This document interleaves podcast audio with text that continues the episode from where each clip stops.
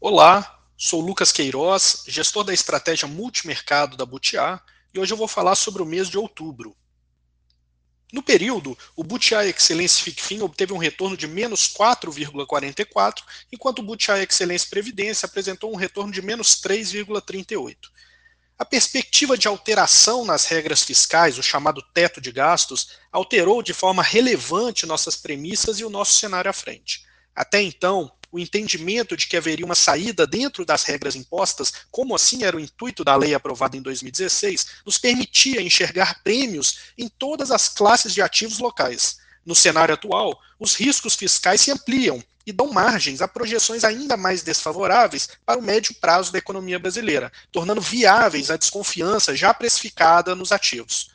Como pontuamos em nossa carta do mês anterior, o lento ritmo de consumo das famílias impunha restrições ao crescimento e deixava um governo com baixa popularidade ainda mais próximo de medidas imediatistas e com menor foco nos desafios estruturais. Como resultado, observamos elevações nas projeções de inflação e juros, desvalorização mais acentuada da moeda e menor perspectiva de crescimento à frente.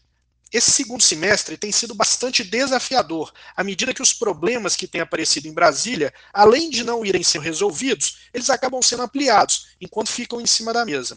Vivemos isso nos fundos no período recente, tanto na primeira metade do ano passado, quanto no primeiro mês, também foi bastante difícil. Dessa vez, adotamos um maior conservadorismo, reduzimos nossa exposição à renda variável doméstica, reduzimos a exposição à parte mais longa da curva de juros e seguimos aumentando a exposição na parte curta, à medida que o ciclo de juros precificado nos títulos se distancia dos nossos cenários base e alternativo. Como nos momentos de crises anteriores, observamos que o mercado acaba por exagerar na precificação de risco quando há algum componente forte de incerteza, que é o caso atual. E o momento de retomada dos ativos geralmente ocorre quando há alguma definição, mesmo que o resultado não seja necessariamente positivo para a economia.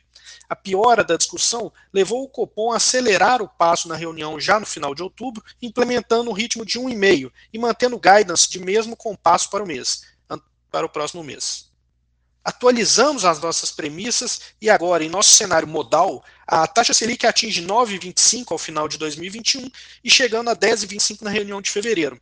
Conforme o tempo passa, né, então a gente acaba tendo aí um peso maior para o nosso cenário alternativo, que engloba duas altas de 150 pontos e uma última de 100, finalizando o ciclo em 11,75 na reunião de março.